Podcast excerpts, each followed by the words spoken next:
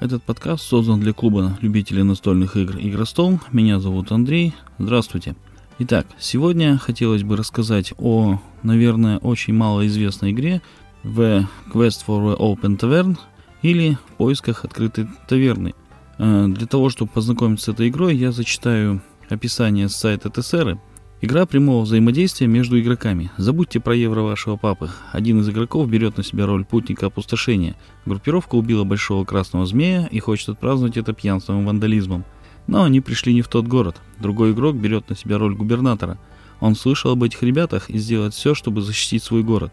Проблема усложняется тем, что в округе бродят зомби, демоны, пьяные волшебники и хорошо организованная гильдия воров, каждый из которых может стать на сторону одной из сторон – Собственно говоря, здесь все понятно. Э, любители, например, игр ДНД, данжен краулеров и прочего, скорее всего, э, между сессиями задумывались, да, как у нас себя ведут данные приключенцы. Если в ДНД это может быть и прописано мастером, то в Dungeon Crawler это никогда не проговаривается. Ну и, соответственно, эта игра нам дает немножко вот это прочувствовать. То есть приключенцы приходят куда-то в деревню, у них куча денег, ну и что они хотят сделать? Естественно, это устроить пьянки и дебоши, а губернатор этой деревни, странно, что он губернатор, э, какое-то звание очень такое высокое, но, соответственно, он хочет, э, чтобы в деревне все было спокойно, он должен усмирить их. Э, интересна эта игра тем, что создана она компанией GameCrafter, и, я так понимаю, она сделано сразу же под PNP. Э, причем PNP уже, ну, то есть это, соответственно, сокращение Print and Play, да. Э, вот э, эта версия претерпела аж целых уже три редакции. Первая версия была черно-белая, ну, в общем-то, какой я ее увидел. И чем она меня, собственно говоря, прельстила, потому что я, конечно же, не знал, что это за игра. Но черно-белая сама по себе игра, это очень удобно, потому что не надо использовать цветной принтер.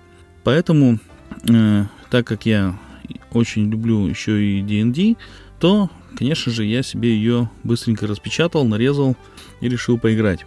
Э, выяснилось сразу же, что нужно было, конечно же, на плотной бумаге это все распечатывать. Ну, что потом, в принципе, я и сделал. То есть я ее довел до ума после того, как уже поиграл, понял, что она мне понравилась. Э, ну и вот это была первая редакция. Во-вторых, э, во-вторых, э, скажем так, и третьих уже там редакциях, там поменялось ровно то, что сначала сделали цветную обложку, ну то есть рубашку у карт, и в третьей уже покрасили внутренность, то есть лицо самой э, карты, ну причем не целиком, а там сделали разноцветные кружочки для жетонов и так далее.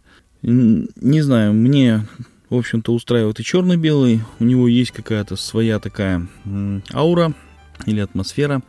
И очень многие пишут то же самое. Поэтому кому как. Если вы сделаете себе цветной вариант, и он у вас сразу же пойдет, то, наверное, привыкните и к цветному.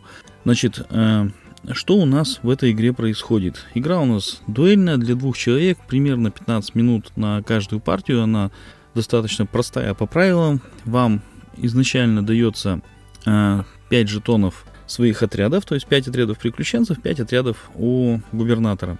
Э, на каждом отряде есть разное количество, ну, наверное, бойцов, да, скажем так.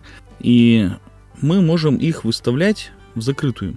Причем у губернатора, так, ну, все-таки он должен быть слабее немножечко, да, он в своей деревне, если бы у него было столько же войск, сколько у приключенцев, то, наверное, приключенцы бы и не нужны были. То э, здесь есть интересный такой жетон, он пустой. То есть он предназначен для блефования. Происходит это следующим образом. Каждый раунд начинают либо губернатор, либо приключенцы. У нас есть четыре основных э, карточки деревни, на которые мы можем уже сразу же выкладывать э, свои вот эти вот жетоны. Они нам каждый по-своему приносит какие-то плюшки. Но при, э, приносит не просто так, а только если наших бойцов на, э, в наших отрядах да, после вскрытия оказалось больше. То есть мы выкладываем изначально, например, если у нас первый ходит э, первые приключенцы, потом ходит губернатор. Значит, сначала приключенцы выкладывают все свои жетоны на вот эти вот карточки, э, и потом наступает очередь губернатора. Значит, это 4 у нас клетки деревни, или 4 тайла, я уж буду их так называть. Кроме того, как только наступает ход э, какого-то из игроков, то есть если сейчас ходят первые э, приключенцы, то у них есть своя колода, из которой они могут выложить или заменить карту э, деревни своей, то есть им, им полагается еще одно место в деревне, где они будут выкладывать ровно одну карточку. Могут оставить, могут заменить, но делают они только в свой ход, когда они начинают первыми. То же самое происходит с ходом губернатора, то есть он может свои карточки выкладывать только в свой ход, когда он начинает. Но так как раундов 6, то получается, что три раза начинают первым игрок ходить, который играет за приключенцев, и три за губернатора. И кроме этого, еще у нас есть колода, ну скажем так, событий, да, или встреч, которая тянется каждый раунд, и, соответственно, там случается что-то непредвиденное. Вот как раз те пьяные волшебники, зомби и демоны, которые хотят разгромить деревню, и тут уже приходится и губернатору, и приключенцам объединяться и пытаться справиться с этой напастью. Значит, если они справляются совместно, да, складывая свои усилия, причем опять же в закрытую, то они, соответственно, получают какие-то плюсы. Ну или хотя бы не получают штрафы. Да? Если не проигрывают, то они обязательно получают какие-то штрафы. Причем могут быть это, например, ранения солдат, э, могут быть там тюрьмы и все прочее. Надо еще их будет лечить, вызволять. И э, опять же, вот это все, да, то есть у нас получается 7 карточек, на которые мы можем выкладывать свои жетоны. Жетонов всего 5. Э, каждая своя карточка из своей колоды дает приключенцам, если они победят, какие-то, естественно, еще бонусы. Это, например, такие карты, которые э, можно играть с руки в определенные моменты и которые, опять же, дают что-то дополнительное. Либо можно выиграть себе еще один дополнительный отряд, как приключенцам, так и э, губернатору, и использовать его уже как отдельный самостоятельный отряд. То есть это дополнительные возможности. Вариантов очень много. Э, как, э, как вы видите, деревня, опять же, формируется еще и благодаря приключенцам и губернатору, то есть сочетание вот именно даже тайлов деревни достаточно много.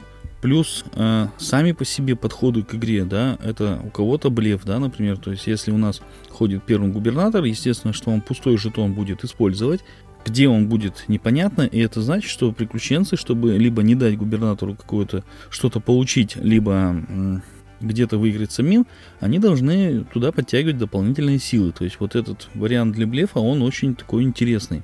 А, ну и вариант небольшого вот такого вот рандома в плане случайных встреч, потому что ты там запланировал, я, я сейчас пойду туда, а там вылезают какие-нибудь демоны, но он, он тоже такой интерес достаточно и реиграбельность вносит в эту игру, что мне, наверное, очень нравится.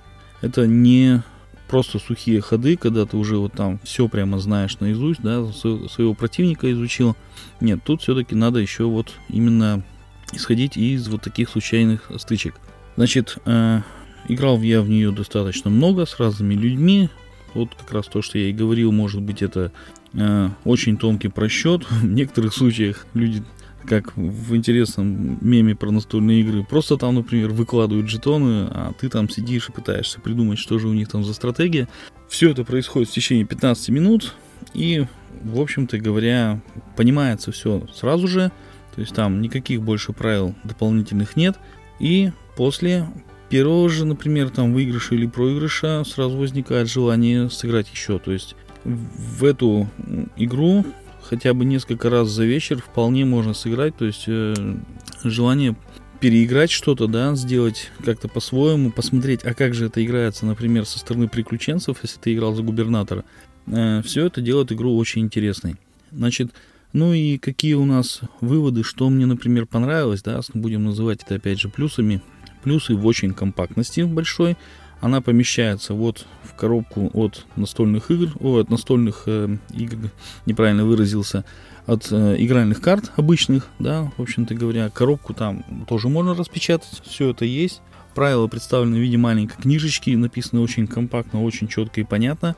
То есть вот эти все плюсы, ну и там, в общем-то говоря, и описывать-то не надо ничего там, потому что м- правил и нюансов-то очень мало. Там, скорее всего, описываются только, наверное, карты, которые вам можно выиграть, но и там, в общем-то, ничего такого непонятного нет. Кстати говоря, переведено все на русский язык очень хорошо. Не надо там к англоязычным каким-то там источникам обращаться, чтобы уточнить. И вот э, черно-белый вариант, опять же, это практически никаких затрат. Черно-белый принтер найти и на какой-нибудь плотной бумаге распечатать и все аккуратненько вырезать, это никакой проблемы нет. М-м, занимает она всего несколько листов распечатанных, то есть тут вообще все просто. И э, тогда, что еще, наверное, не понравилось? Ну, не понравилось мне, э, в общем-то говоря, мне сам жанр, конечно, не нравится в дуэльных играх, но здесь он представлен, что вот еще вот с этим небольшим рандомом, то есть здесь с ним не переборщили. Есть э, дуэльки, которые начисто решены рандома, и вот мне они не очень, скажем так, нравятся, потому что ты понимаешь, что если ты проиграл, то это вот проиграл именно ты. Больше вот ну, некого упрекнуть или нечего, да. А есть слишком рандомные игры, в которых ты уже буквально там через несколько ходов понимаешь, что да проще было кубики, наверное, бросить один раз, у кого больше, тот и выиграл. То здесь этот небольшой рандом, он тебе все-таки может где-то там иногда сказать, что вот э, я не победил потому что, но э, в общем-то таких ситуаций мало. То есть сам по себе жанр, конечно, мне не очень нравится, но вот именно эта игра, это, конечно, для меня открытие.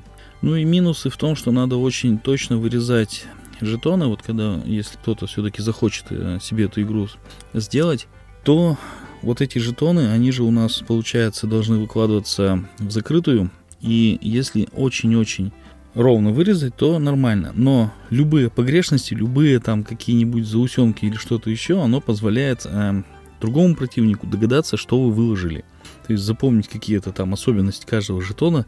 Я вот к таким людям не отношусь, но я с такими играл. Поэтому здесь нужно очень точно все вырезать. Некоторые игры, да, они к этим компонентам относятся достаточно лояльно, то есть там не надо сильно усердствовать в ровности, но вот здесь это очень важно. Ну и, в общем-то говоря, минусов-то я даже вот как таковых не найду больше. Значит, игру можно смело посоветовать тот, кто любит дуэльки, тот, кто любит вот э, различные ДНД, да, вот приключения э, РПГ и все прочее. То есть между какими-то сложными партиями вполне можно сыграть пару раз вот в такую игру. Э, ну и, в общем-то говоря, я бы посоветовал все-таки всем с этой игрой ознакомиться, да, у кого есть такая возможность ее создать. Ну или прийти к нам в игростол. А на этом все. До свидания и до следующих встреч.